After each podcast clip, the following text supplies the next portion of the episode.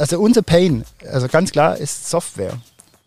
Und ich brauche nicht nur Software-Nerds, sondern idealerweise der Konstrukteur, der trotzdem so viel von der Software versteht, dass er mal ein bisschen was tun kann. Es wird, glaube ich, immer mehr Multi, Multitalent nenne ich es einfach. Ähm, fachübergreifender, noch stärker.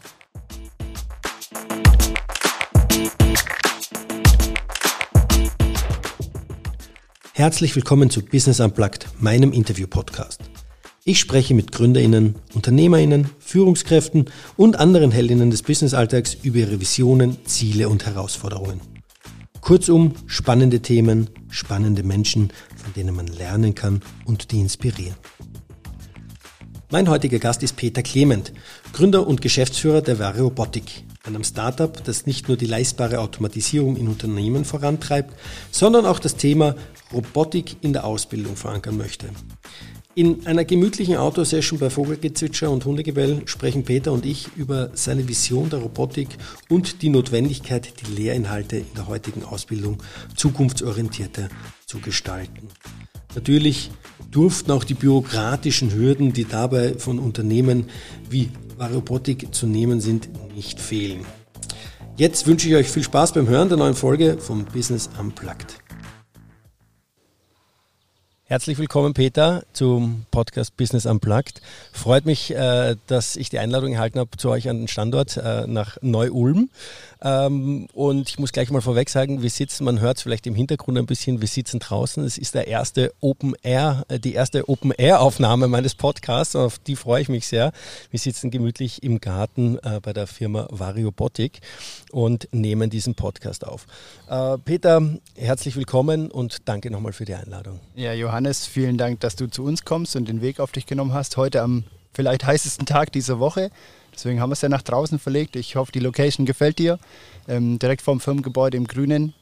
Und ja, ich bin sehr gut. Ich bin gespannt auf, auf, den Podcast, auf die Aufnahme. Ja, sehr gut. Peter, du, du bist studierter Maschinenbauingenieur ne? und hast genau. ein paar äh, Stationen in der Industrie durchlaufen, bevor du da dein eigenes Ingenieursbüro äh, gegründet hast und äh, 2017 dann die Variobotik GmbH auch gegründet hast, äh, bei der du CEO bist.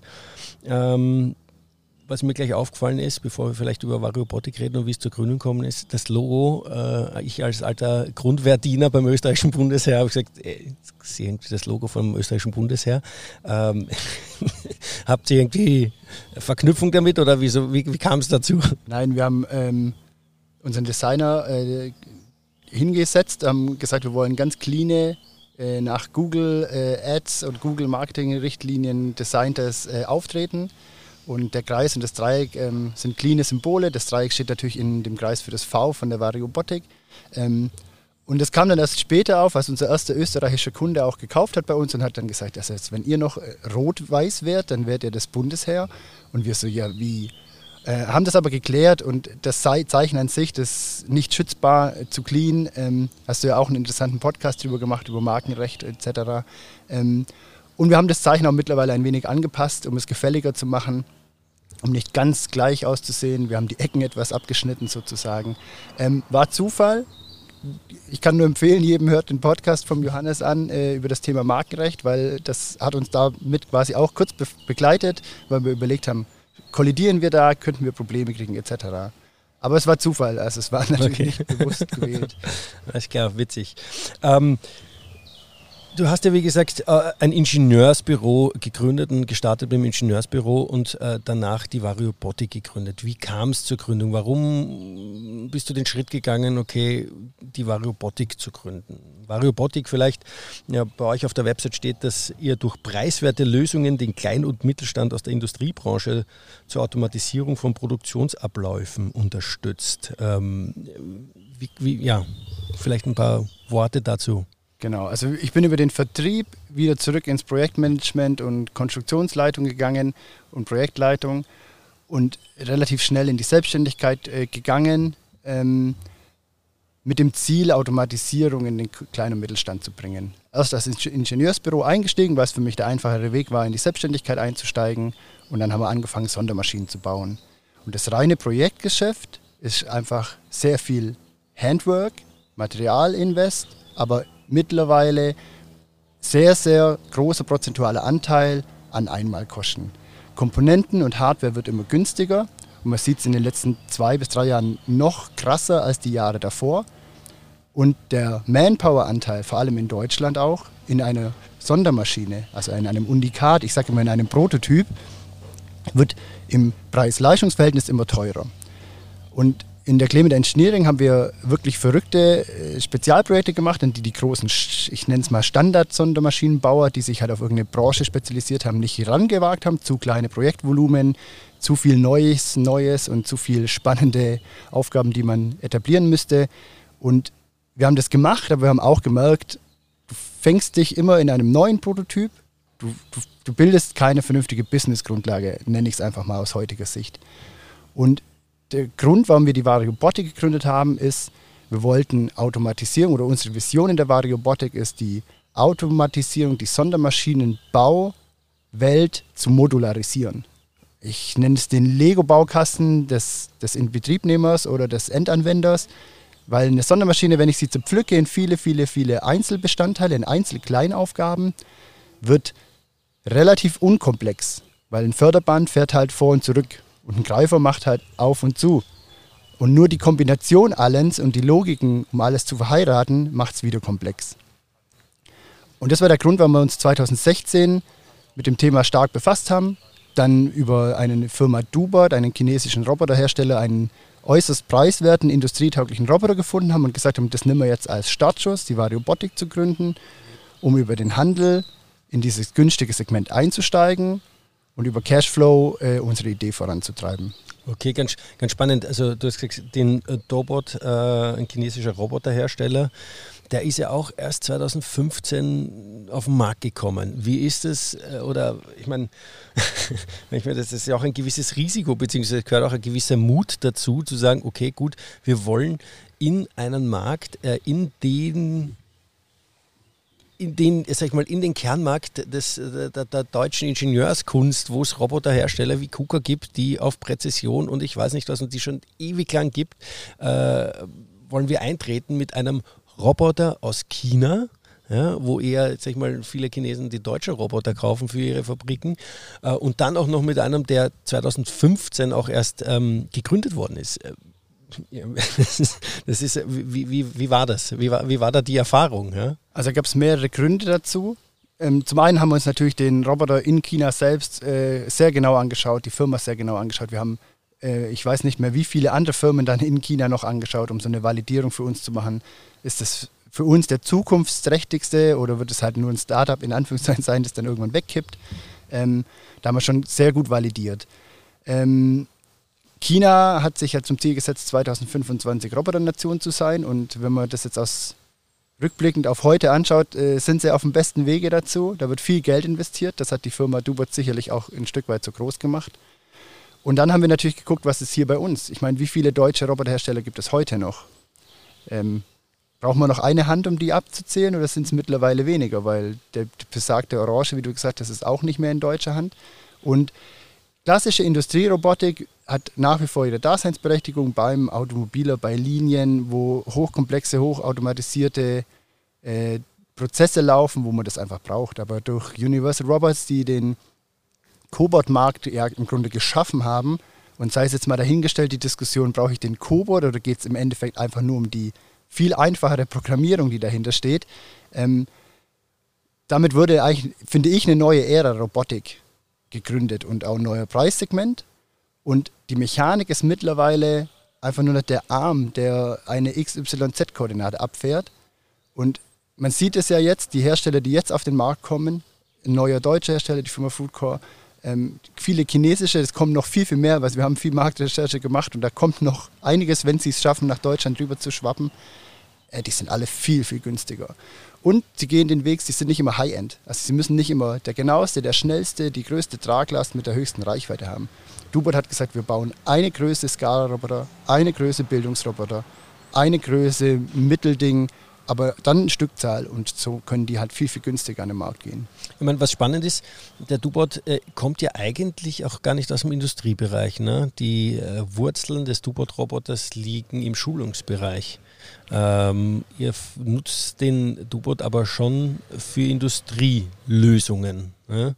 Ist das nicht auch ähm, eine Hürde gewesen oder ähm, ja? Also der Gründer der Cherry aus China hat aus seiner Hochschullaufbahn ein erstes Robotermodell entwickelt, um die Bildung in China am Roboter zu, ja, zu verbessern, also um in Schulen zu ermöglichen, dass die Leute ganz früh in die Robotik einsteigen. Ähm, das Modell haben wir hiermit übernommen, weil den Roboter gab es dann natürlich. Der war dann in China schon längst etabliert. Der war auch vor dem Industrieroboter da. Und wir starten jetzt hier auch Schulen und Ausbildungsbetriebe mit eigenen Bildungspaketen, die mit dem Roboter agieren und Schulungsunterlagen, die einfach alles zusammenpassen. Aber in China ist es natürlich so, die Produktionen, da ist noch mehr Need wie bei uns, da ist noch viel mehr Handarbeit, suchen auch dort händeringend nach Robotern. Und der Hersteller Dubert hat für sich gesehen, okay, wenn ich mit einem günstigen Einsteigerroboter loslege, schaffe ich es schon mal, ich sag salopp 70 Prozent aller einfachsten Anwendungen mit einem super günstigen Roboter zu lösen. Und hat sich deswegen die, das Know-how aus dem Bildungsroboter genommen, die Software, alles, was sie damit gelernt haben und den ersten SCARA-Roboter gebaut wie du es richtig sagst, am Anfang waren wir, also uns war bewusst, wir müssen das als deutsche Firma vertreiben. Du musst deutsche Ansprechpartner haben, also landessprachliche Ansprechpartner im Land. Du musst hier Service und Support machen. Keiner will, wenn er ein Ersatzteil braucht, nach China fliegen oder das aus China einschiffen. Und wenn ein Programmierer eine Frage hat, will er das nicht mit China zeitversetzt um acht Stunden klären, sondern mit uns. Ähm, und das erste Jahr war, muss ich ganz offen sagen, schwierig. Der Roboter hatte Software-Bugs, hardware-technisch war er von Anfang an unfassbar gut, aber er hatte Software-Bugs. Ein Jahr lang haben wir auch wirklich gekämpft. Vielen, vielen Dank an alle Erstkunden, die mit in dieses Risiko gegangen sind, die mutigen Kunden, die man immer braucht als Startup. Mittlerweile vertreiben wir den jetzt seit drei Jahren.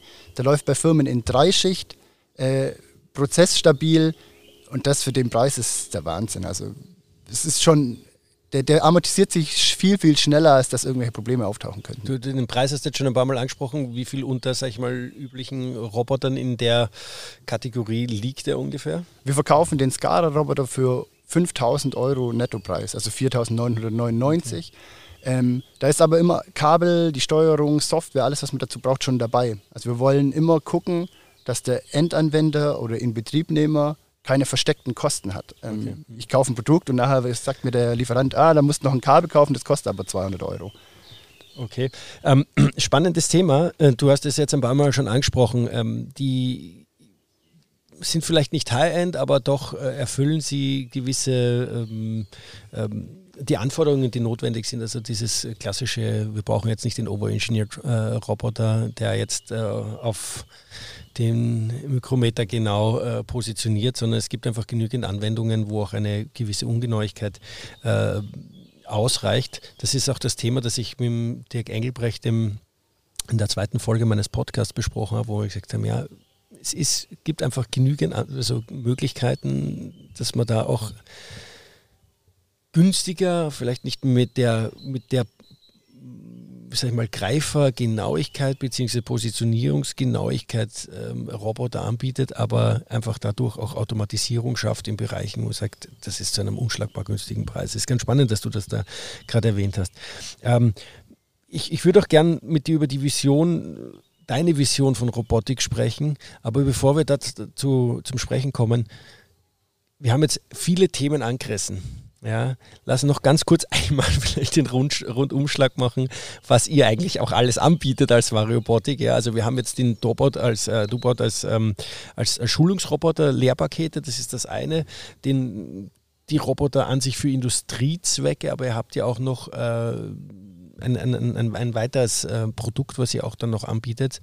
Nur, dass wir da mal wirklich den Rundumschlag haben, dass man sagt, okay, das macht die Robotik, dass sie sich alle vorstellen können, seid jetzt nicht nur der Du-Bot-Vertreiber.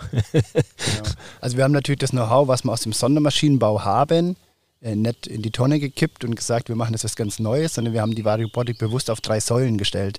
Wir machen den Robotikhandel und dort in Bildung und in Industrie und betreuen den natürlich mit Support und mit eigenen Lösungen. Wir machen nach wie vor, ich nenne es immer noch Sondermaschinen, die aber immer mehr zu Standardlösungen werden und ähm, wir haben ein Eigenprodukt entwickelt. Also unsere Vision ist ja dieses modulare Automatisieren. Und da wir komplett eigenfinanziert sind und über Bootstrapping wachsen, ähm, haben wir uns irgendein Produkt rauspicken müssen, mit dem wir starten. Die große Lösung auf einmal zu stemmen, wäre finanziell undenkbar gewesen. Und deswegen haben wir den Vario Shaker entwickelt, in dem wir schon viele Ideen, die wir für die unsere Vision brauchen, auch umgesetzt und realisiert haben. Und haben uns deswegen für den Vario Shaker entschieden, weil wir mit dem flexible Teilevereinzelung realisieren. Flexible Teilevereinzelung heißt, ich ersetze quasi den klassischen Wendelfördertopf, das kennen die meisten Leute, wo ich aber halt ein Teil, das Schüttgut ist, in Form und Lage für einen Roboter oder eine Weiterverarbeitung in der Maschine rausbekomme. Die heutige wirtschaftliche Lage zwingt aber die Unternehmen dazu, auf stetig wechselnde Produkte zu reagieren. Und dann muss ich halt mehrere Wendelfördertöpfe haben. Wenn ich heute das Teil A sortiere und morgen wird es das Teil B, dann geht das so nicht. Und jetzt ist es so, dass die flexible Teilevereinzelung die günstigere Robotik nützt, die ja heutzutage XYZ-Bewegung macht für viel weniger Preis. Vision-Systeme, die das Auge abbilden und sagen, da liegt ein Teil in der Form und Lage, wie du es brauchst, ist günstiger und händelbarer geworden. Ich muss kein super Programmierfachmann mehr sein, um das in Betrieb zu nehmen. Und es gibt jetzt diese Grundplattform, den Vario Shaker, der die Teile, die sonst über dem Haufen liegen, auseinanderrüttelt. Und ich sage immer Kniffel spielen, du willst die Sechser rauspicken, weil du gerade Sechser sammelst und es liegen nur noch Einser, dann musst du den Würfelbecher neu würfeln. Und mit dem Vario Shaker, wir bilden den Würfelbecher des Systems ab. Ähm, und dort gibt es Marktbegleiter, die wiederum in dem typischen High-End-Markt unterwegs sind, so wie Automatisierung leider halt immer ist, und das wird bestimmt nachher noch Thema werden, äh, müssen ich immer 99,9% erfüllen oder reichen für meine Aufgabe einfach auch mal 85% und der Endeffekt ist fast das, oder ist eigentlich das Gleiche. Um, und wir haben eben das rausgepickt und ein Eigenprodukt noch entwickelt.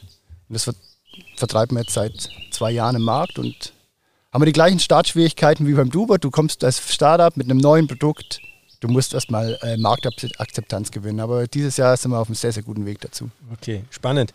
Ja, du, dann lass uns doch gleich äh, zum Thema Vision kommen. Ja, also ich, ich, ich hatte mit, mit dem Dirk Engelbrecht, äh, wir haben da gesponnen und philosophiert darüber, wohin geht der Markt in der Robotik. Und du hast ein paar Punkte schon erwähnt, die wir auch besprochen haben oder die wir auch durchgekaut haben. Mich würde interessieren, wie schaut deine Vision oder die Vision von äh, Variobotik aus ähm, hinsichtlich Robotik? Wo geht's hin? Also ich bin der Meinung, dass erstmal die ganzen Firmen wie früher waren, Sondermaschinenbauer, ich rede auf keinen Fall mit dem links neben mir und dem rechts neben mir, weil das sind ja Wettbewerber, da könnt ihr Know-how abgreifen. Ich kenne mittlerweile so viele Firmen, die Kunden von uns sind, aber eigentlich auch wieder Wettbewerber von uns sind in anderen Bereichen. Und anstatt wie früher, oh Gott, dann kann ich mit dir aber keine Geschäfte machen, tauscht man sich sogar noch aus. Wie würdest du das denn jetzt lösen? Und können wir nicht da auch noch was zusammen machen? Und sind wir nicht beide besser, wenn wir in dem Moment hier zusammenarbeiten? Und das mache ich dann doch wieder alleine.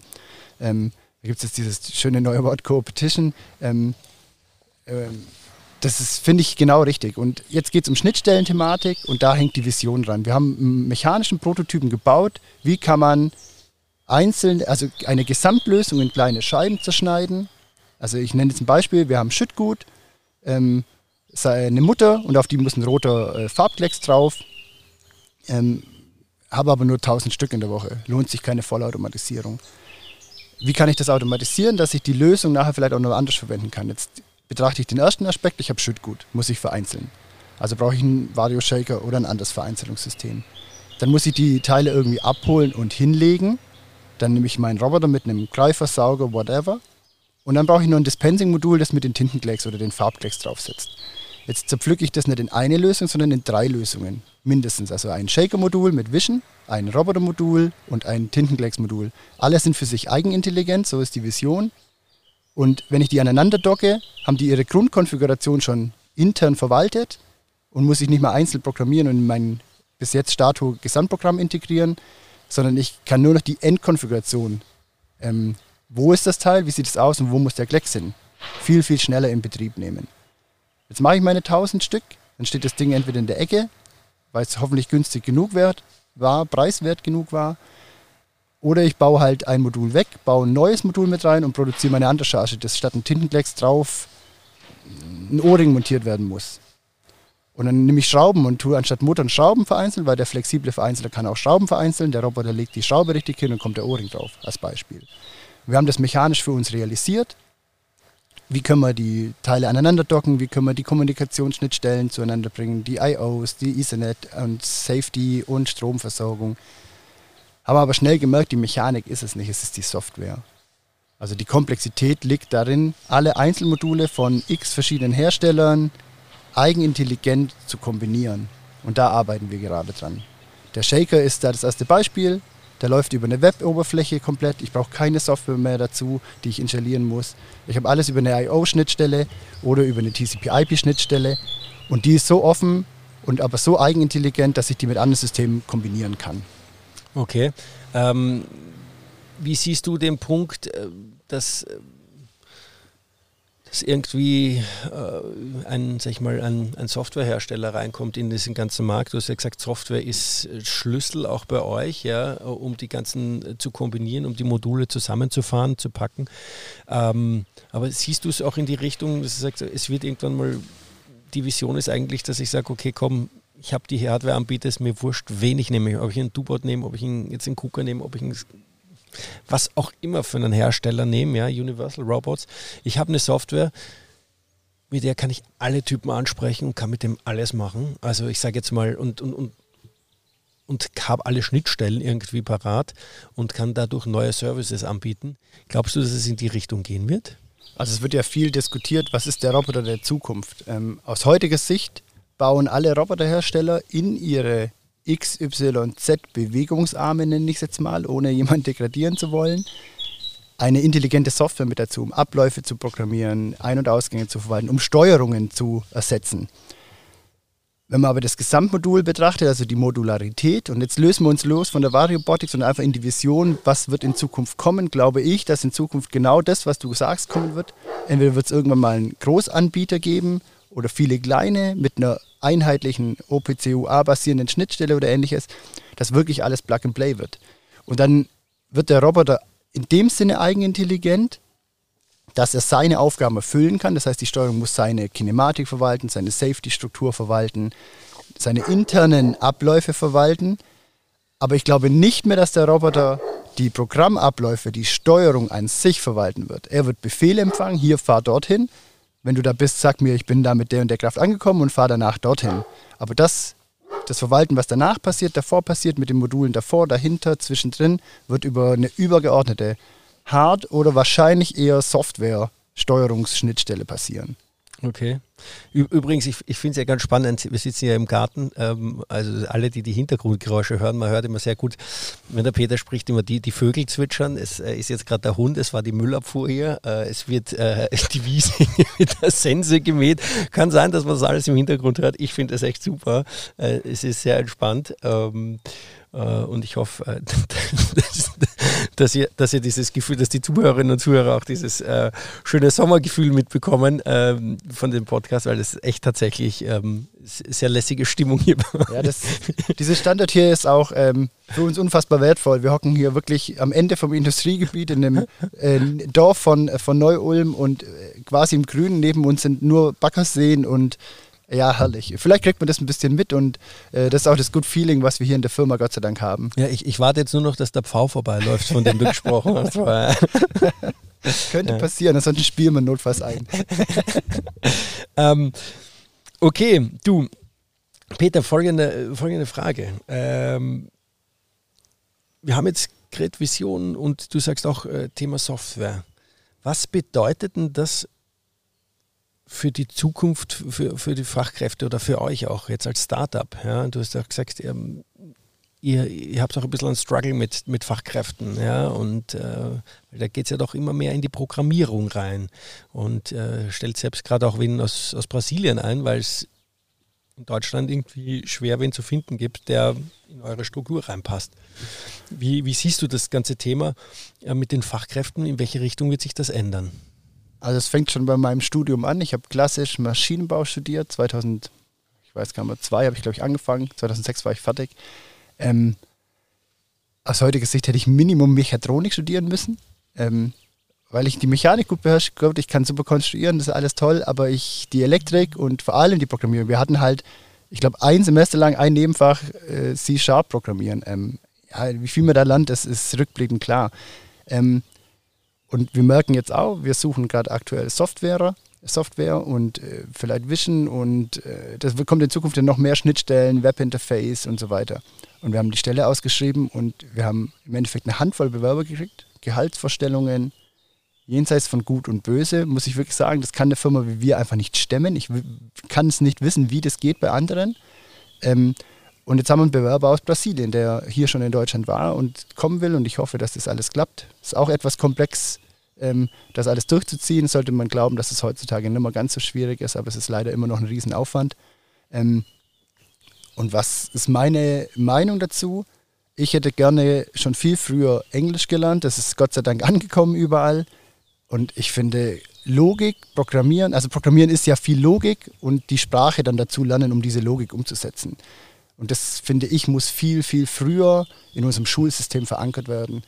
Ähm und das, das ist aber auch dann das Thema, weil die Frage jetzt hier, wenn ich jetzt mir überlege, Fachkräfte im Bereich Robotik oder auch in der Industrie, was müssen die zukünftig können? Also, ja, also das eine ist, die, die, die, das, was du ja gerade ansprichst, ist äh, von der, von der Ausbildung her, aber jetzt nochmal, wenn man sagt, okay, machen wir den Endzustand der Fachkräfte, was muss einer können, der ähm, in der Robotikindustrie einsteigen möchte, in der Automatisierungsindustrie einsteigen möchte, der ja in die Industrie, die immer mehr automatisiert wird, ähm, starten möchte. Was welche Skills sind dann notwendig zukünftig aus glaub, deiner Sicht? Kommt darauf an, in welche Position derjenige nachher geht.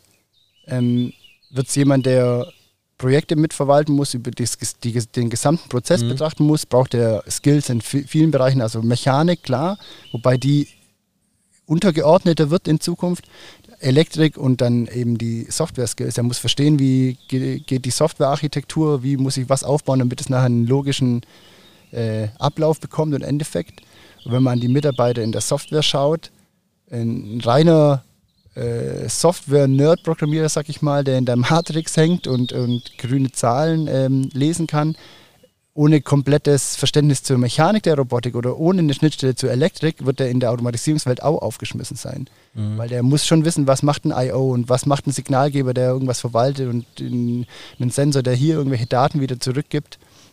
Ähm, aber für mich fehlen viele Basics einfach in Deutschland. Also überhaupt mal die Berührung zu der ganzen Logik, zu der ganzen Kette. Was ist denn ein Python-Code oder ein C-Sharp-Code oder ähm, wie mache ich denn eine grafische Programmierung? Das reicht ja oft schon. Viele Tools gehen ja über grafische Programmierung, aber dann ähm, muss ich halt die Logik verstehen und die, diesen Konzeptablauf an sich verstehen. War das auch ein Grund, warum ihr für, euch für Dubot entschieden habt, äh, dass die den Schulungsroboter machen? Oder ich meine, ihr bietet den ja an, an Schulen, an Berufsschulen, an, an, an Hochschulen, also alle irgendwo, wo Ausbildung stattfindet.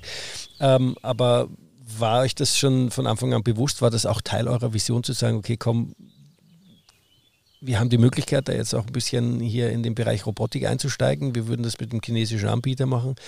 Aber uns ist auch bewusst, wir wollen da irgendwo was im Bereich Ausbildung äh, machen, wir müssen da was ändern. Weil da, da gibt es ja ganz viele äh, Initiativen aktuell, ja. Also wenn wir sind, wie, ähm, ich denke jetzt ganz gerade an das ähm, äh, von Wir für Schule, ja, von den Initiatoren von der Verena Pauster und äh, Max Mendler die haben aktuell jetzt sogar, wir nehmen den Podcast jetzt am 17.06. auf äh, und vom 14. bis 18.06. läuft ja dieser Hackathon von, von denen äh, für, wir, für Schule, äh, wo es darum geht, das Zielbild zu, zu schaffen ja, und auch äh, darüber zu sprechen, wie schaut denn die Schule von morgen aus. War das für euch auch irgendwie so ein Grund, äh, da in, euch auf Dubot zu stürzen oder zu sagen, okay, den machen wir, der, der weiß, was er tut?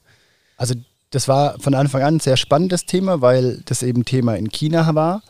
Das haben wir natürlich betrachtet und wie du es richtig angesprochen hast, äh, schlägt es auch den Bogen natürlich. Wie kriegen wir die Mitarbeiter der Zukunft, also die Fachkräfte dahin und durch den Du-Board können wir das unterstützen. Ähm, es ist mittlerweile Gott sei Dank ja so, dass vor allem in Berufsschulen, aber auch in vielen ähm, Gymnasien und weiterbildenden Schulen Roboter drinstehen. Weil der Roboter für mich so ein idealer äh, Begleiter ist, um die ganzen, um das Thema MINT ist dann oft so ein Thema, ähm, abzubilden, weil ich da halt alles mit drin habe. Da habe ich Mathematics in der Logik, in der Abläufe, muss ich, dann habe ich Informatik, Programmieren, Naturwissenschaft, weil wenn ich mit dem Greifer was los war, fällt es halt runter, keine Ahnung. Und dann habe ich noch die, die Technik mit drin und kann auch das Ganze relativ in Anführungszeichen spielerisch rüberbringen. Es ist aber das Problem für mich gewesen, oder wir, wir haben das angefangen, die Dubots in Schulen, in Ausbildungsbetrieben, zu bewerben und auch gut zu verkaufen, muss man wirklich sagen. Ja, war das von Anfang an noch äh, so vorgesehen, dass ihr sagt, okay, gut, das wollen wir auch machen oder sagen, okay, das war jetzt ein Beiwerk, äh, das nehmen wir einfach mit? Ja? Also ja und nein, das war am Anfang ein Beiwerk, weil wir natürlich aus der Industrie kommen und in der Industrie zu Hause sind. Wir haben unseren ganzen Service und Support aufgebaut auf Industrielevel. Ähm, das ist sicherlich mehr, als man für die Schule bräuchte, weil dort nicht 24-7 halt läuft und die Ansprüche nicht ganz so krass hoch sind. Aber der Dubot Magician, der kleine Bildungsroboter, war natürlich spannend, weil er unfassbar günstig ist. Unser erster Blick war aber eher, was lerne ich mit dem und was kann ein kleiner Betrieb, der vielleicht mit dem Gedanken spielt, zu automatisieren, mit dem kleinen Roboter anfangen. Der kann mit wenig Invest selber die ersten Schritte gehen, was es denn bedeutet, Roboter zu automatisieren. Weil die Grundlagen, ob ich das mit dem kleinen Magician mache oder einem 2-Meter KUKA, im Endeffekt haben die die klassischen Wegbefehle Move Joint, Move Linear, Kinematiken und Abläufe und Bedingungen. Und wenn ich die mit dem Kleinen abbilden kann, kann ich mir relativ sicher sein, wenn die Bedingungen so und so gegeben sind, schaffe ich es nachher auf den Großen zu transportieren. Das war unser erster Gedanke. Wir waren immer in der Industrie oder beim Ausbildungsbetrieb. Und wir haben dann aber schnell gemerkt, ähm, es, es, es bewegt sich richtig was in Deutschland. MINT wird gepusht, wie du sagst, über Initiativen geht richtig viel. Und ich habe da nur in meine Schulzeit gedacht, wenn ich im Chemieunterricht war, wann war das interessant, wenn es irgendwo vorne geblubbert, gepufft hat und irgendwas passiert ist oder auch sonst, wenn es möglichst praxisnah war. Es ist Learning by Doing, da bleibt einfach mehr hängen. Ja? So also es, es ja, gibt ja Studien, dass dann, wenn es Learning by Doing heißt, dass das 70 Prozent irgendwie dann von dem Gelernten irgendwie hängen bleibt oder von dem Gelehrten hängen bleibt, sagen wir so, ja. ja anstatt beim Frontalunterricht. Ja. ja, und jetzt ist aber das Problem bei Robotik natürlich. So ein Roboter kostet unter 20 hast du nichts gekriegt, unter 20.000 Euro. Wie viele Schulen können sich einen Roboter für 20.000 Euro lassen? Und äh, wie viele Tech-Labors gibt es dann, in denen 20 oder 10 Roboter stehen, dass man in Zweier-Schulgruppen oder Schülergruppen an dem Roboter arbeiten kann? Es ist undenkbar viel zu teuer. Und da kam natürlich der Dubert Magician perfekt, weil du zum gleichen Preis ein komplettes Klassenzimmer ausstatten kannst und dann in Zweiergruppen interdisziplinär arbeiten kannst. Und was wir dann aber schnell gemerkt haben, es fehlt noch äh, so ein Endbaustein und das sind nämlich die Bildungsunterlagen. Ähm wollte, wollte ich gerade fragen. Ich meine, in, in, China wird das Ganze ja schon betrieben. Ähm, weiß jetzt nicht, ich schätze auch im größeren Stil. die, die haben ja vor, da ordentlich aufzuholen oder haben ja auch schon richtig Gas gegeben. Ähm, aber die chinesischen Unterrichtsunterlagen äh, kannst du nicht eins zu eins übertragen. Ja? Und wer das Schulsystem kennt äh, im deutschsprachigen Raum, das muss ja dann auch alles passen. Das muss in den, auf den Lehrplan abgestimmt sein. Das muss äh, da und dort reinpassen. Ähm, wie seid ihr da vorgegangen? Ich meine, das ist ja auch so ein Ding, und sagen, cool, wir haben jetzt äh, einen günstigen Roboter, mit dem man ähm, in der Schule was machen kann, mit dem wir auch irgendwie ein ganzes Klassenzimmer ausstatten können und 20 Schüler auf einem auf einen Schlag bespaßen und die Learning by Doing haben. Aber ähm, nur hinstellen ist ja auch nicht. Ähm, wie, wie, wie, wie, seid ihr da vorgegangen? Das ist genau der richtige Punkt. Ähm, es gibt von den Chinesen Unterlagen für die chinesischen Unterrichte, äh, Unterrichtsvorgaben, aber die haben ein ganz anderes Schulsystem. Es gab dann Unterlagen, STEM-Unterlagen aus dem amerikanischen Schulsystem, passt nicht ins deutsche System, kann man auch nicht übertragen. Ähm, und wir haben eine Mitarbeiterin, die Anna, die ist Ingenieurspädagogin und hat ihre Masterarbeit bei uns gemacht. Und die hat den deutschen Lehrplan zerpflückt, hat geguckt, was vor allem über die Berufsschule, dann aber in die anderen äh, Schulklassen quasi an Anforderungen stehen an den Lehrplan und hat Unterrichtsmaterial entwickelt. Und nicht nur Handmaterial, sondern auch die passenden Module dazu. Also wir haben ein Steckbrett, nennen wir das, wo der Roboter draufsteht, ähm, das in ein Koordinatensystem aufgeteilt ist. Wir haben äh, Anwendungsbeispiele und gehen vom Bildungspaket Basic, Advanced in Skilled in drei Stufen hoch. Und das passt eben alles auf den Unterrichtsablauf, äh, in die ähm, Klassenabläufe, 45 Minuten, 90 Minuten, also das wurde alles angepasst. Und die sind alle ineinander kompatibel. Das heißt, wenn du ein Klassenzimmer ausstattest mit lauter Basic-Varianten, für 20 Schüler ideal 10 Basic-Pakete, dann können die in Zweiergruppen arbeiten und die Grundlagen lernen. Das bedeutet, ich habe einen Koffer, da ist der Roboter drinnen, habe ich ja vorher gesehen, den liefert sie im Koffer. mit allen zusätzlichen äh, Equipment, was dazugehört. Äh, und dann könnte ich als Lehrer hingehen und sagen, okay, komm, da ist noch ein Büchlein, das lese ich mir durch, so auf die Art. Jetzt bringe ich es euch bei. Oder, äh, genau so auf die Art ist richtig. Also natürlich muss man sich als Lehrer schon damit befassen, aber im deutschen Schulsystem haben die Lehrer einfach unfassbar viel Arbeit. Für die vergleichsweise wenige Stunden, die sie offiziell arbeiten, das sehen die wenigsten, was sie hinter der Bühne sozusagen arbeiten. Und wenn jetzt jeder Lehrer Robotik bis ins Tiefste lernen müsste, damit er eigene Unterrichtsmaterialien erstellen kann, dann kommt auch keine Einheitlichkeit dahinter, dann wird das spannend werden. Wir haben Enthusiasts gehabt, also wirklich äh, Hochschullehrer und Lehrer, die so gebrannt haben, die haben wundervolle Dinge mit dem Roboter gemacht. Das, das hat mich dann selbst so begeistert. Aber im Grunde brauchen die Vorgaben, die brauchen einen Leitfaden. Und wir verstehen unser Unterrichtsmaterial auch nicht als harte Vorgabe, so musst du es machen, sondern als, guck mal, so könntest du es machen und erweitert das bitte so, wie du das willst für deine Schüler. Und wir haben das Material für den Lehrer, wo die Aufgabenstellung genau erklärt wird. Wir haben das Unterrichtsmaterial für den Schüler, dass er die Aufgabenstellungen abarbeiten muss und gehen da durch verschiedene Stufen durch, damit wir die Leistungsstufen der Schüler auch mit berücksichtigen und können dann später die Basic-Pakete zusammenschalten mit einem Förderband. Dann wird aus zwei Basic-Paketen ein Skilled-Paket, äh, ein Advanced-Paket. Und dann müssen die schon interdisziplinär miteinander arbeiten. Also das ist so dann richtig typisch übertragbar auch in die Industrie. Also zwei Roboter, ein Förderband dazwischen. Genau, und dann gibt es die Programmiergruppe A und die Programmiergruppe B. Und jetzt hast du das Problem mit der Automatisierung, woher weiß A und B, wann wer fertig ist, wann wer was gemacht hat. Und schon hast du dieses Thema interdisziplinäre Kommunikation mit drin. Und das treiben wir dann hoch bis ins Skilled-Paket, wo dann viele verschiedene Roboter zusammen im Kreislauf ein, eine Arbeits-, eine Workingstraße abbilden. Und seit wir die Pakete haben, merken wir auch, dass es sehr gut angekommen. Es, wird immer mehr, es gibt immer mehr Landesinitiativen, um das auch zu stützen und zu pushen, wo wir äh, unglaublich froh drauf sind, weil, wie ich es vorher gesagt habe, ich hätte es so gerne gelernt, und ich bin so froh, dass wir jetzt eine Möglichkeit bieten können, das weiter zu pushen, dass die Schüler die Chance haben, das sehr, sehr früh schon in Berührung damit zu kommen. Und das didaktische Konzept kommt von euch oder habt ihr es in Kooperation entwickelt? Das didaktische Konzept kommt von uns und in Kooperation quasi mit Dubot, weil wir das auf das Produkt natürlich erstmal gemünzt haben. Ähm, Aber die Schulen sagen, boah, passt, es schaut gut aus, ist besser als unseres, nehmen wir gleich. Oder sagen die, nee, das, das, müssen wir noch irgendwie anpassen. Und, äh. Also wir haben ganz am Anfang, wo wir damit angefangen haben, allen gesagt, äh, gibt uns unbedingt Feedback. Nur aus Feedback können wir besser werden, weil wir hocken nicht täglich im Unterricht nachher. Mhm. Ähm, da haben wir natürlich auch einige Anpassungen noch gemacht aus dem Feedback, wo wir bekommen haben. Auch da danke an die ganzen Lehrer, die da die Zeit mit investiert haben. Und mittlerweile sind wir, glaube ich, auf einem Stand, wo das sehr, sehr gut funktioniert. Okay. Und ähm, bildet ihr auch Lehrer aus? Macht ihr so, so, Angebote, wo du sagst, okay, komm, äh, du kannst es jetzt Autodidakt lernen, äh, ist das eine, aber ne, komm zu uns in die Halle, wir stellen dann auch mal ein paar Advanced und Skilled-Pakete hin und äh, ihr werdet jetzt einmal richtig äh, hier ins, ins Bootcamp, kommt ins Bootcamp und lernt mal, was ihr damit tun könnt. Ähm, beziehungsweise nutzt das auch vielleicht für die Weiterentwicklung. Macht ihr solche Aktionen auch oder? Ähm? Das haben, haben wir jetzt schon mehrfach gemacht. Wir haben es dann immer der Dubert Day genannt, mhm. ähm, wo wir einfach einladen. Dann können Interessierte oder Kunden kommen, können sich das natürlich anschauen. Wir zeigen das dann anhand der Bildungsunterlagen, weil wir das am sinnvollsten finden, weil dort die Grundlagen vermittelt werden. Wir bieten den Schulen aber natürlich, wenn die Roboter kaufen, in Klassensätzen, ähm, ist es aus unserer Sicht sogar äußerst sinnvoll, die Lehrer natürlich von uns äh, zu schulen. Mhm. Und, äh, das Land Niedersachsen ist da mit einer Initiative jetzt sehr, sehr erfolgreich unterwegs aus meiner Sicht und macht da einen großen Schritt nach vorne. Da haben wir jetzt auch viele Kunden gewonnen.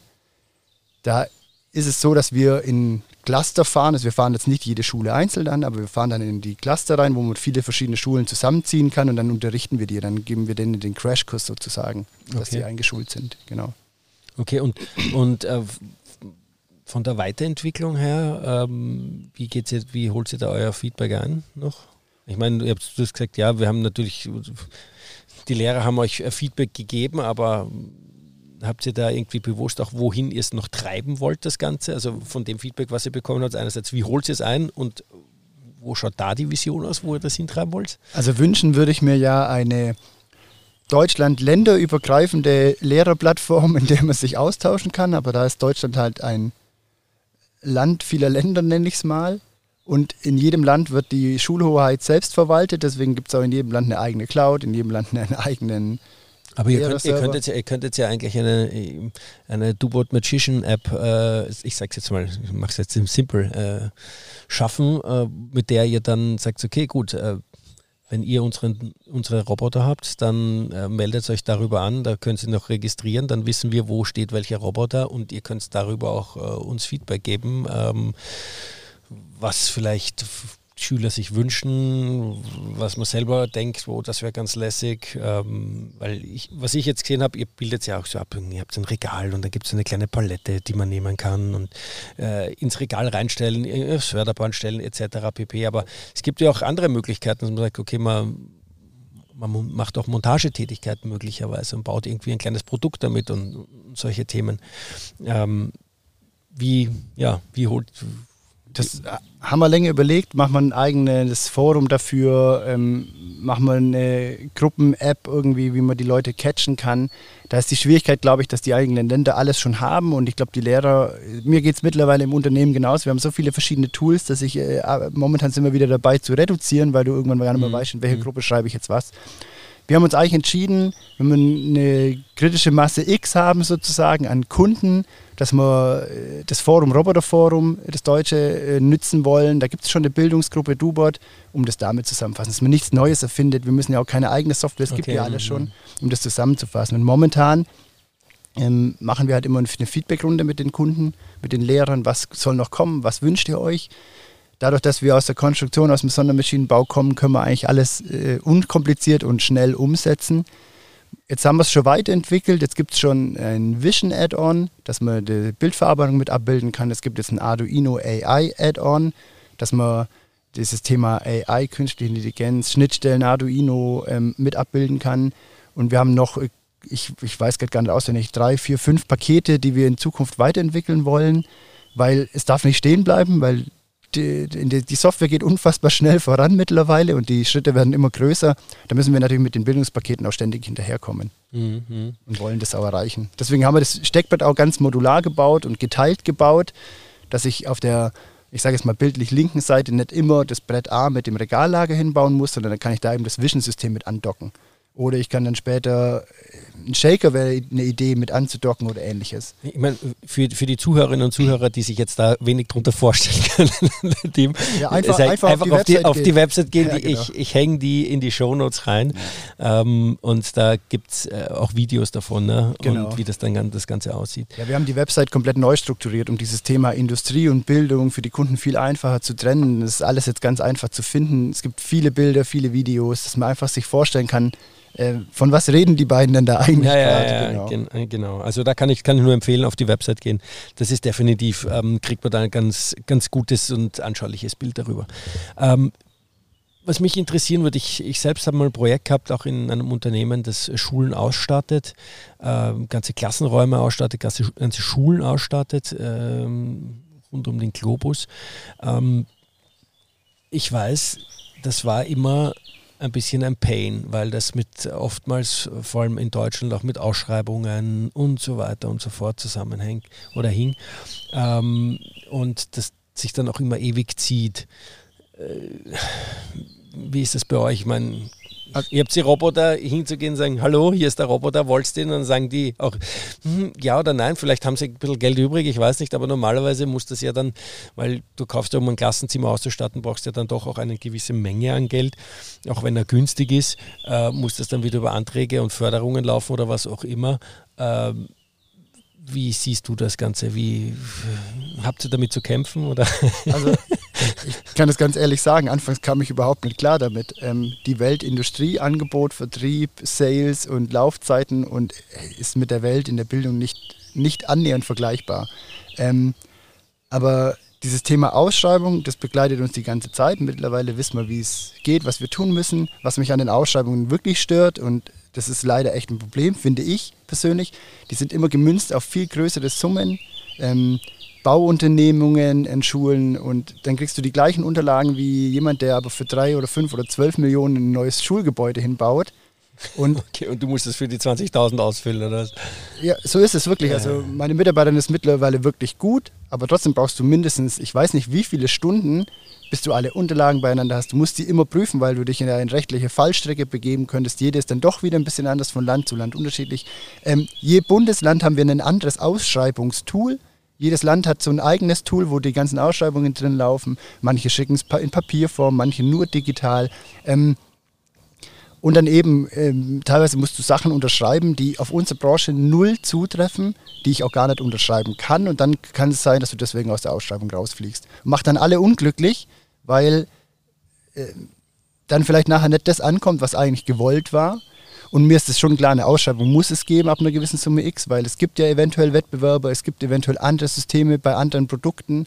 Aber wir haben ein Produkt, das ist so fast einzigartig, und wenn ein Lehrer das will und jetzt kriegt er, weil die Ausschreibung falsch formuliert war, auf einmal einen Plastik-Lego-Roboter, den er gar nicht haben wollte, ähm, stelle ich das halt in Frage. Aber wir haben uns damit abgefunden, wir wissen, wie es mittlerweile geht und sehr spannend, sage ich nur. Aber, aber, siehst du eine Tendenz, äh, in welche Richtung es geht, dass äh, ihr öfter zum Zug kommt oder dass es äh, zunimmt? Also ich sage jetzt mal, dass eure Hitrate größer wird, dass ihr von zehn Ausschreibungen jetzt dann statt bei dreien berücksichtigt, bei, bei, bei, schon bei fünf berücksichtigt werdet.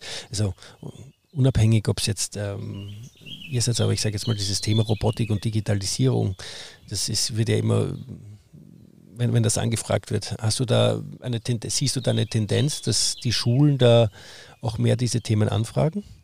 Äh, ja und nein. Äh, nein, eigentlich Anfragen ja, aber was Ausschreibungen und so weiter angeht, nein, weil die müssen die allgemein formulieren ähm, darfst du auch nicht münzen, ist ja auch völlig legitim, weil sonst wäre die Ausschreibung ja hinfällig. Mhm. Ähm, ich sehe die Tendenz, dass es immer mehr Leuten unglaublich auf die Nerven geht, weil es sehr, sehr lange dauert, ähm, sehr viel Vorarbeit bedeutet und dann am Ende die Gefahr besteht, dass du nicht das kriegst, was du eigentlich kriegen wolltest.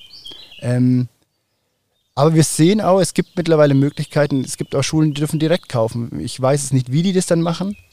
Ähm, und es funktioniert. Und das ist auch gut so, weil der Lehrer oder der Rektor, die entscheiden sich ja aus gutem Grund für irgendein System mhm. und wissen ja eigentlich, was sie haben wollen.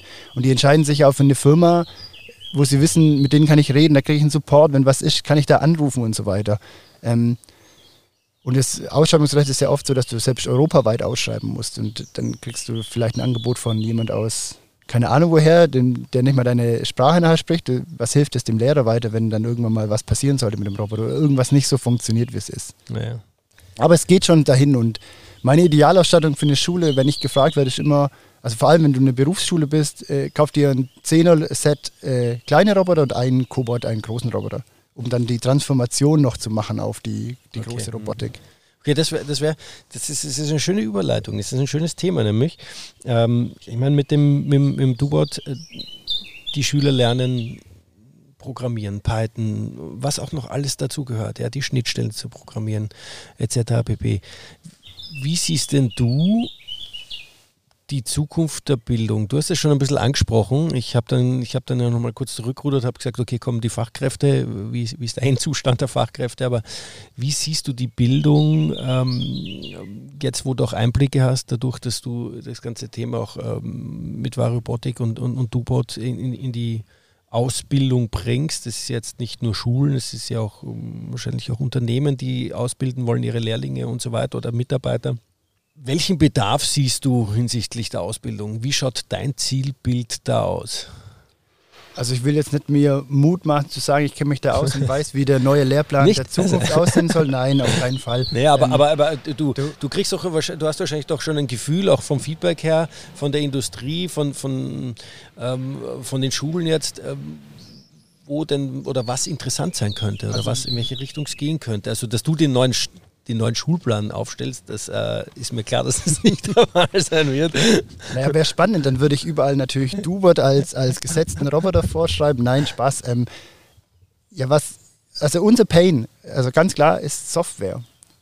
Und ich brauche nicht nur Software-Nerds, sondern idealerweise der Konstrukteur, der trotzdem so viel von der Software versteht, dass er mal ein bisschen was tun kann. Es wird, glaube ich, immer mehr Multi, Multitalent nenne ich es einfach. Ähm, fachübergreifender, noch stärker. Was ich mir wünschen würde an Schulen und Ausbildung wäre, dass sie etwas schneller werden. Weil die Industrie, wenn man die Entwicklungen anguckt, allein was die letzten fünf Jahre passiert ist, die letzten zwei Jahre allein im Startup Valley München passiert ist, Wahnsinn, was da vorangeht. Wenn wir da nicht schaffen, mit der Schule, mit den Ausbildungsthemen etwas hinterherzukommen, ähm, allein das Thema AI, jetzt können wir noch nicht mal richtig programmieren, also mutmaße ich mich jetzt an, das zu sagen, dass viele das einfach nur nicht auf dem Schirm haben. Jetzt kommen die anderen, fangen aber schon mit AI-Themen an, um schon mit Machine und Deep Learning und den ganzen Themen sich schon frühzeitig zu befassen. Ähm, wir müssen da einfach Speed aufnehmen, wir müssen da schneller und besser werden in der Bildung. Hast, hast, hast du da Einblicke in den chinesischen Markt durch Dubot, wie das bei denen ist? Brutal. Ähm, da wird Geld investiert in in Ausstattungen, in Schulen. Also Dubot ist nicht ohne Grund so schnell gewachsen. Das ist halt auch ein verzerrter Markt, das muss man ganz klar sagen. Das ist, da fließen Gelder der Regierung, um die jungen Leute ganz früh auf diese Themen zu münzen. Was, nur, nur so ein Gefühl kriegt, was heißt junge Leute? ich glaube, dass die schon anfangen, sobald die halt in die Schule gehen. Ah, okay. Also die, die haben jetzt den Dubot Magician Lite, also es ist ein eher verspielteres Modell des Dubot Magicians. Mhm entwickelt, um noch früher in der Bildung bei denen einzusteigen. Der macht dann auch so eher lustige Sachen wie hier mal eine Cola-Dose von links nach rechts oder eine Erdbeere. Aber schon mit Vision und AI und erkennt dann, ob es eine Erdbeere ist oder eine Pflaume. Ähm, und das ist alles so eher auf Spiel gemünzt, auf lustig, weil die damit noch viel, viel früher, ich weiß gar nicht, wie bei den Schulsystemen, das ist dann nicht Secondary, ist Primary, ähm, das ist bei uns im Grundschulniveau. Dann, dann hockt der Roboter schon in der Grundschule drin. Mhm. Also ja, ich meine, das Spannende ist, es gibt ja auch so, so ähm ja, Initiativen, ja. Ähm, Digitalwerkstatt von Haber, die bieten ja auch so Programmierungsworkshops an für, für Schulkinder und für auch im jüngeren Alter. Ähm, das sind ja schon mal so, so, so Startpunkte, aber also jetzt kommt noch die UPS hier. Ist halt, das ist live hier, das ist der ganze Tag im Industriegebiet. Ja, es ist gut, kriegt man voll mit. Ja, ja, es gibt immer mehr so Initiativen und Gott sei Dank so wahnsinnig engagierte Leute. In Hannover die Roberta mit der Ina Mai. Ähm, okay. Wir kommen in immer mehr Netzwerke auch mit rein. Wir werden ja jetzt auch gesehen, wir haben ja viel Arbeit gemacht, um Erreichbarkeit oder Reichweite der Marke zu erzeugen. Wir werden natürlich auch angesprochen, boah, wir bräuchten da mal was zum Testen, können wir mal eine Leihstellung haben. Ähm, wir, wir, reden gerade mit der Mittelstandsakademie in München und das Thema kommt auf. Also es ist nicht so, dass wir das total verschlafen, auf keinen Fall. Sonst würden wir auch nichts verkaufen in dem Gebiet. Ähm, da geht schon was und es kommen eben immer mehr zu Initiativen. MINT ist eh, wird gefördert vom, vom, äh, von Deutschland, dass da einfach was vorangeht und Geld dafür Hardware da ist. Die Frage ist wieder, wer übernimmt die Verantwortung, was in Hardware dann gekauft wird, damit man richtig das Ganze macht. Und da sind die Länder wieder alle für sich alleine und es ist ein spannendes Thema in Deutschland. Aber wir können das nicht ändern, wollen wir auch gar nicht, weil wir uns das nicht mutmaßen können, das besser zu machen. Wir wollen aber da unterstützen bei den Leuten, die was bewegen wollen und versuchen da zu helfen. Okay, jetzt stelle ich mal eine provokante Frage. Kannst du dir vorstellen, dass Variobotik von seinem ähm, von seinen klassischen Gebieten komplett weggeht und Richtung nur Unterricht und Schulung geht? Weil das zieht, zieht ja auch an. Ich meine, ja. Ist, ja, ist, ist ja auch echt ein spannendes Thema, finde ich. Deswegen hängen wir jetzt da auch. Wir sind ja auch ins Gespräch gekommen, haben darüber gequatscht und haben und ähm, ich finde das nämlich äh, eben auch ein, ein sehr notwendiges und, und äh, Thema, das angegangen werden muss. Jetzt sei es jetzt Robotik in der Schule oder sei es jetzt auch andere Themen in der Schule, dass man vielleicht auch didaktisch anders vorgeht, auch die Lerninhalte ändert, ähm, sei es jetzt ähm, auch auf die heutige Welt und auf die Zukunft auch äh, abstimmt mehr. Ähm, und das kann ja auch anziehen. Aber jetzt stelle ich einfach mal eine provokante Frage. Könntest du dir vorstellen, dass ihr euch da nur auf sowas fokussiert? Also ich bin offen für alles und ähm, ich bin ein eher Anpacker und Schaffer als Planer in dem Sinne. Also natürlich muss man planen und Ziele definieren, aber es ergibt sich eh ständig anders und muss ununterbrochen darauf reagieren. Ähm, ja, ich kann mir das vorstellen, dass die Vario Education, keine Ahnung, wie du es später nennen willst, eigenständig wird. Ähm, aber ich kann mir auch nicht vorstellen, komplett den Vario Shaker, das Produkt, ja. wo wir jetzt entwickelt haben, die Industrie hinter mir zu lassen. Also es wird, es, es entstehen Überlegungen, weil jede Sparte für sich immer größer wird. Macht es Sinn, die auch auf Kundentransparenz gesehen in einem Unternehmen zu lassen, wird es irgendwann getrennt. Ich bin da völlig offen. Wir sind völlig offen auch nach außen hin, was die ganzen Themen angeht, wie man weitermacht. Aber ich fixiere mich auch nicht drauf und sage, jetzt muss auf Biegen ja. und Brechen die Education raus, weil die so toll ist. Oder ja, ja. momentan haben wir halt den Vorteil, das ist wirklich ein Riesenvorteil. Wir haben zwei Jungs hier hocken, die Tag und Nacht sich mit den Produkten beschäftigen. Und wenn jemand anruft, wissen die aus dem FF, wie man weiterhelfen kann. Und das ist halt, weil wir aus dem Industrielevel kommen, da musst du das können, da musst du hoch verfügbar sein, musst du erreichbar sein und musst schnell helfen können. Und das geben wir halt an die Schulen weiter, den gleichen Level an Support. Okay. Ja, ich glaube auch, dass das ja das das Spannende ist, dass du sagst, du, ja, du hast noch die Schnittstelle zwischen Industrie und, und, Lehre, dass du da auch wirklich dann auch am Zahn der Zeit die Lehre so entwickeln kannst und didaktisch auch so entwickeln kannst und inhaltlich so entwickeln kannst, ja. Ja, was dann auch wirklich benötigt wird. Ja, spannend, super. Also ich, ich finde es echt, echt spannend. Ich kann es auch nur jedem empfehlen, sich das anzuschauen. Ich, hab, ich hatte die Gelegenheit bei euch ja in der Halle äh, mir äh, das ganze System auch mal live anzuschauen und ist echt beeindruckend und ist, glaube ich, echt was.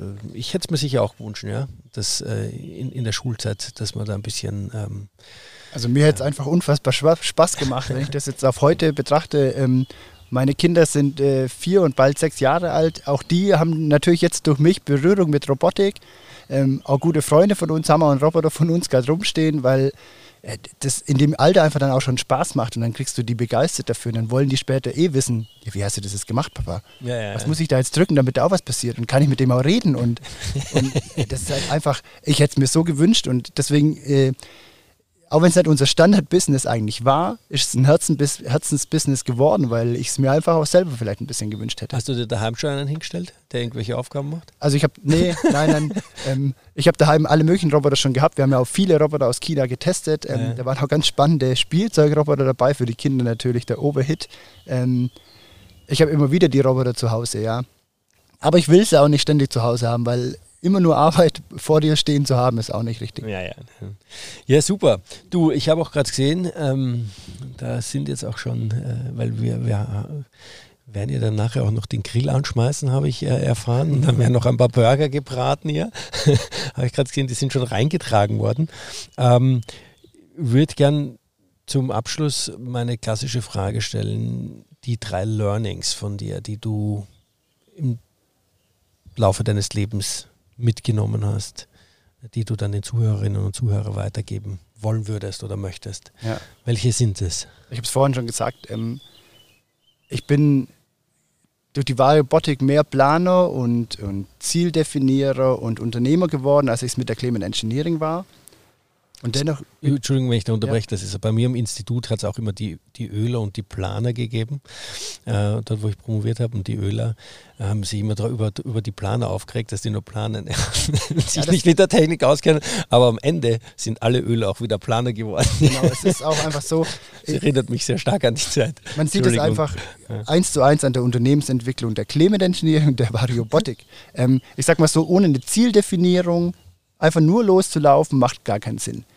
Aber nur Ziel planen und sich Wochen und Monate lang über irgendwelche Dinge verkopfen, hilft dir einfach auch null. Ähm, ich habe einfach über die Jahre, ich mache das seit 2009 jetzt, schon so viel Erfahrung mit Kunden, Lieferanten, mit was ist, kannst du machen, was kannst du nicht machen. Ich habe immer meine Ohren offen gehalten, immer Robotik studiert und geguckt, was kommt da auf den Markt. Mein Bauchgefühl sagt mir schon wahnsinnig viel.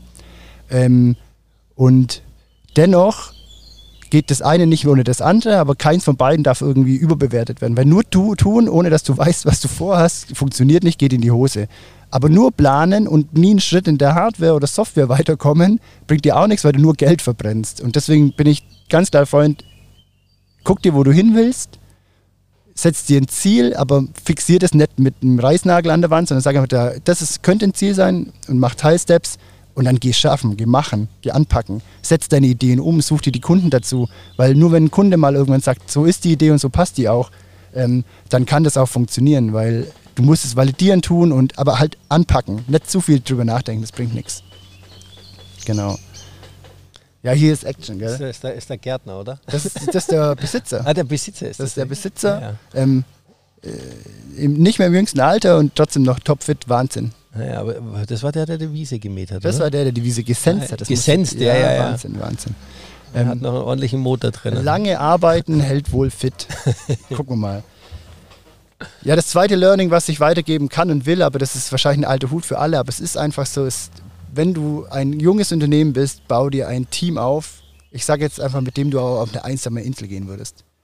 Dem du vertrauen kannst, das Team muss dir vertrauen, jeder braucht Aufgaben und jeder braucht Freiheit. Und wenn du dich auf dein Team nicht verlassen kannst und dein Team sich nicht auf dich verlassen kann, dann bist du als Unternehmen in der Größe, wo wir sind, das, das kannst du einfach aufhören. Und deswegen wird das Team auch, deswegen grillen wir jetzt auch nachher wieder. Die ganze Umgebung hier, der ganze Spirit, wir fahren auf Hütten, wir machen gemeinsame Ausflüge.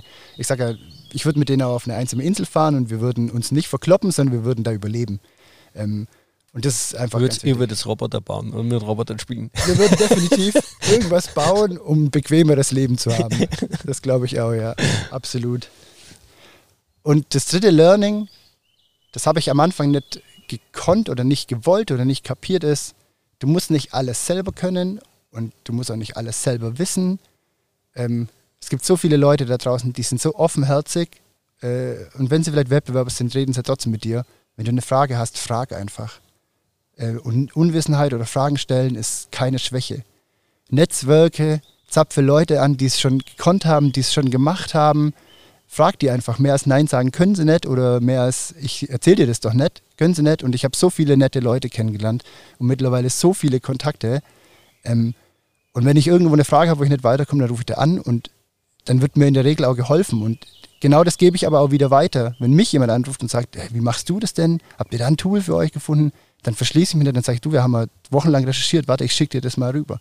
Ähm, und das ist auch so ein Learning, das hatte ich über die Jahre jetzt einfach und das pusht mich brutal. Naja, das, ähm, das äh, da kann, das kann ich bestätigen, das ist Learning hatte ich auch. Ja. Also man darf sich einfach nicht scheißen. Man muss einfach fragen. Ja. Ja. Fragen kostet nichts. Ja, genau, Fragen kosten nichts. Wenn er keine Antwort gibt, gibt er eh keine Antwort. Wenn er Antwort gibt, super. Ja. aber das, das finde ich nur raus, wenn ich frage. Ja. und das Spannende ist, was du dann für Leute kennenlernst. Und ich meine, der Mensch ist so, der will über sich erzählen, der will ja sich ausschütten. Das geht mir ja auch so. Und da hörst du Geschichten und lernst dann Persönlichkeiten kennen. Das ist einfach grandios. Also da danke an alle, die mich auf meinem Weg mitgepusht haben und ans Team. Und das ist einfach, es macht riesig Spaß. Das ist vielleicht noch ein Learning, vielleicht Nummer vier, mach das, was dich im Herzen erfüllt. Wenn du das schaffst und das findest, dann ist Arbeiten keine Arbeit. Es ist auch so ein abgedroschener Spruch, aber wenn ich jetzt überlege, ich bin wie gesagt seit 2009 selbstständig, wenn das mich nicht erfüllen würde, hätte ich das nicht so lange durchziehen können. Mhm. Ja. ja, sehr gut. Ja, du, Peter, danke für, äh, für die spannenden Einblicke in ja, die Variobotik, in auch, auch über das sehr intensive Gespräch dann auch über das ganze Thema Ausbildung ja. äh, und äh, was ihr da macht. Ähm, herzlichen Dank für die Einladung. Ähm, ich wünsche euch, äh, wünsche dir, ich wünsche euch der Variobotik alles Gute auch. Ähm, bin gespannt, wo die Reise bei euch hingeht. Äh, wir haben uns ja vorher schon ein bisschen ausgetauscht und äh, freue mich da zu sehen, äh, wie es weitergeht. Herzlichen Dank für die Einladung und fürs Gespräch. Johannes, euch sagt vielen, vielen Dank. Ich bin total gespannt, wie die Umgebung hier auf den Podcast wirkt. Ich hoffe, ich nur auch. ich hoffe aber nur positiv und ja, jederzeit wieder. So ein Austausch macht brutal Spaß. Ähm, das ist das gleiche Thema Podcast machen. Das ist ein Learning für mich und äh, es ist einfach herrlich. Also ich freue mich. Sehr gut. Vielen, vielen Dank. Sehr gut. Gerne. Herzlichen Dank und bis bald. Bis bald. Danke dir. Das war das Interview mit Peter Clement. Infos zu Peter, Variobotik und dem Dubot Magician, der des Öfteren gefallen ist, äh, findet ihr in den Shownotes.